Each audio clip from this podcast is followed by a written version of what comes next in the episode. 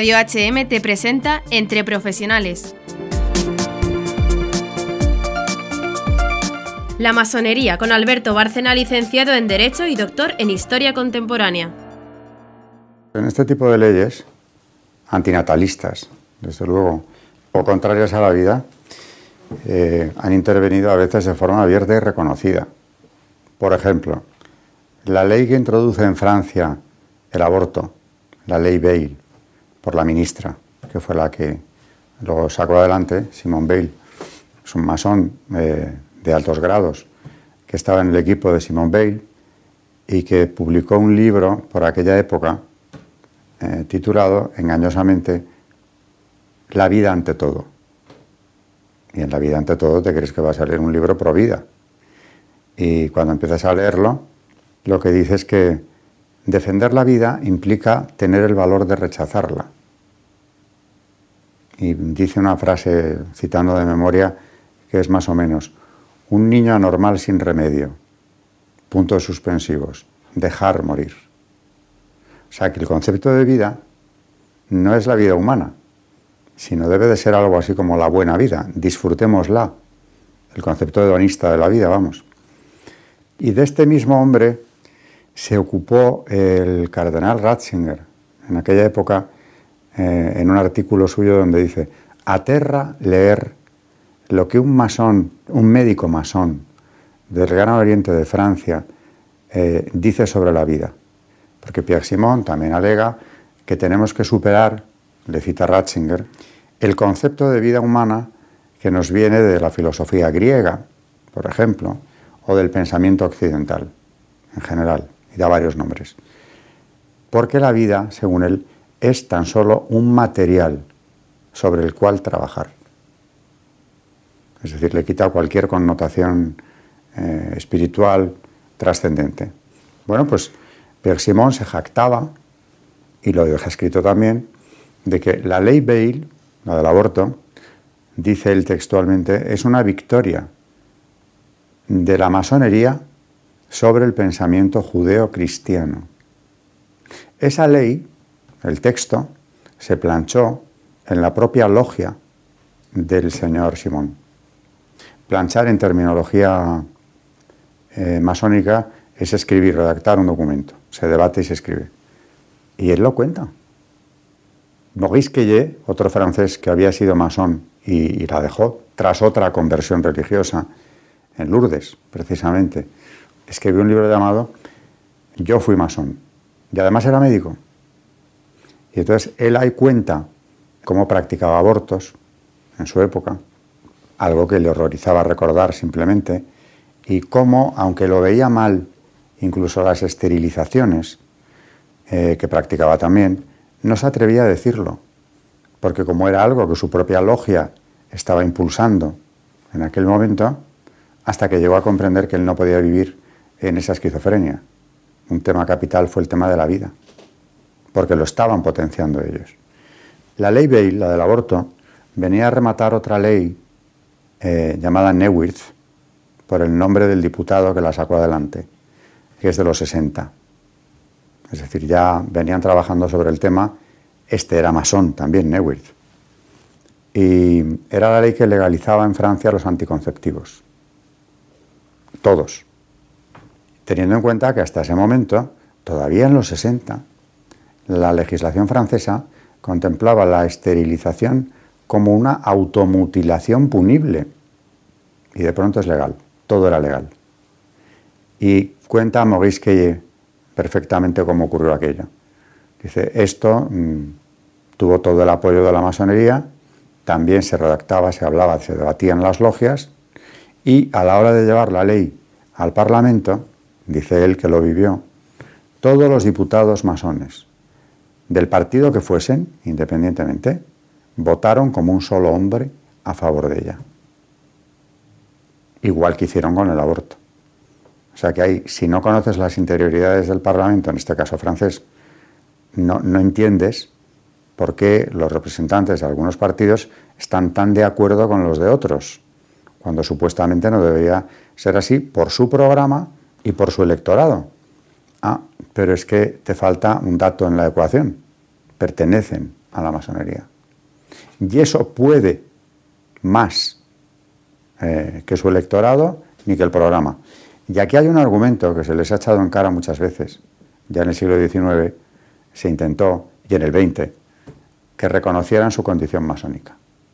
Porque claro, tanto hablar de democracia y libertad no es democrático que alguien eh, que tiene una obediencia que seguir, independientemente de la del partido, me estoy refiriendo a la obediencia masónica, esté representando a los ciudadanos que ignoran esa situación y que además probablemente no comparten en absoluto los ideales masónicos, cuando esta persona en el Parlamento tiene autoridad o tiene la potestad de sacar adelante una ley de una manera que no es nada democrática, porque está obedeciendo la consigna que le viene de su logia o del Gran Oriente, del órgano rector, no es democrático. Por ejemplo, es muy curioso que en la misma Inglaterra, la cuna de la masonería, se llevara a cabo una denuncia tan fuerte contra esto. Pero es que los diputados laboristas británicos en el año 85, si no recuerdo mal, creo que es en ese año, denuncian la influencia que tiene la masonería en las instituciones europeas, incluyendo el Parlamento. Y eso, claro, por una parte, prostituye la democracia, y por otro, naturalmente, perjudicaba las carreras de los funcionarios que no eran masones. Porque decía que, claro, había promociones y carreras meteóricas que no tenían otro respaldo que ese, que no es transparente ni está recogido en disposición ninguna. Eso funciona de hecho. Y ya a la hora de votar leyes, exactamente igual. Bueno, pues trataron de sacar adelante eh, una resolución del Parlamento la B285, estableciendo esa obligación. Como mínimo, los diputados masones, igual que los funcionarios de otro tipo, eh, hablaba de jueces también, deberían reconocerlo. Y Tony Blair, al frente del Partido Laborista en ese momento, llevó a cabo o trató de llevar a cabo esa campaña en Inglaterra, concretamente para controlar la judicatura, que igual que en Francia, y aquí en España en buena medida, estaba ya en manos de la masonería, lo cual también perjudica la administración de justicia. Por lo mismo que pasa en el Parlamento. Si tienen otras consignas, obediencias o influencias que seguir, que no son las visibles, las legales, entonces deberían estar incapacitados para la función pública. De manera que, ¿qué papel han tenido que ver en aborto, etcétera? Pues decisivo. Y en las leyes de ideología de género, igual. Los gobiernos de Rodríguez Zapatero que se empeñó en sacar esto adelante son gobiernos masónicos que seguían al dictado las directrices masónicas. Y claro, no olvidemos que es él quien introduce en España el matrimonio entre personas del mismo sexo. Y el aborto de las menores, que seguían siendo menores a todos los efectos, menos para abortar, sin que sus padres tuviesen nada que decir ahí. Eso es eh, la influencia masónica. ¿Qué estaba aplicando en el tema de las menores? Pues aquello que decía Caroline Hanna, la liberación de los nuevos derechos. Las menores tienen derecho a su vida sexual. Ya no concebir si no quieren. Claro, eso ya estaba aprobado en Ginebra en 2001, pero él no lo dijo. Ahora estaba la resolución, que no le vinculaba, pero le podía cubrir. Y en el tema del matrimonio homosexual, exactamente lo mismo. Eso también lo dice Maurice Calle, lo dice Abad Gallardo, el otro masón que ha dejado la masonería, pero es que son personas que están contándolo desde dentro porque lo han vivido en las logias. Cómo se ha potenciado desde ellas precisamente ese tipo de ley. La ideología de género, ya he dicho anteriormente que es de origen marxista. Viene precisamente, sustituye la lucha de clases, ya superada más o menos, ¿no? por la lucha entre los sexos. Pero claro, al final entra dentro de las políticas antinatalistas porque también reduce la natalidad y todo lo que la reduzca es para ellos positivo, porque parten de un principio maltusiano. Es que un gran problema del planeta Tierra es la población. Luego hay que reducirla por el camino que sea. Y naturalmente, matrimonios del mismo sexo pues no son fértiles, a no ser que recurran naturalmente a la adopción o a sistemas artificiales condenados por la doctrina de la Iglesia, también de paso. Pero todo lo que pueda contribuir a la caída de la natalidad. Ya el aborto se considera incluso como un anticonceptivo más. Todo eso hay que potenciarlo. Y la ideología de género también es un instrumento. Es más, en los documentos de estas agencias de Naciones Unidas, en las cumbres que han celebrado de los 90 en adelante, incluso un poco antes ya de los 90, se habla de que el instrumento que utilizaremos para esa caída de la natalidad será la ideología de género.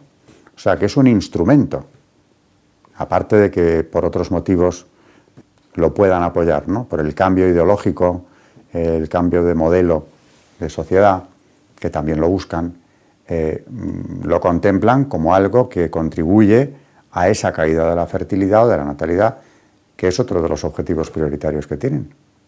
Hay un informe llamado Kissinger. Kissinger ha sido secretario de Estado norteamericano, un masón de los más importantes dentro de la masonería internacional, dentro de las organizaciones pantalla de la masonería en concreto, que ya en su día pidió y, firmó un informe que lleva su nombre, Kissinger, donde lo que dice es que el crecimiento demográfico del tercer mundo afecta o amenaza la seguridad de los Estados Unidos. Pero no porque les vayan a invadir, sino porque en el mismo informe dice que estos países menos poblados, a, a medida que crece la población, retienen o encarecen las materias primas que producen, porque las necesitan también ellos. Entonces ya no llegan a, los precios anteriores a los Estados Unidos, con lo cual su crecimiento económico se ve amenazado. Y con un argumento tan brutal como este, propone la solución, que es acercar la natalidad en esos países por una cuestión económica de materias primas que ellos les compran. Y añade que este argumento no lo pueden explicar, porque se les tacharía de imperialistas. Y dice abiertamente que entonces lo que hay que decirles es que ellos impulsan las políticas antinatalistas por dos motivos. Uno, luchar contra la pobreza, que es una falacia, y el otro, para dar libertad a, a la persona a la hora de elegir el tipo de vida y familia que quiere tener.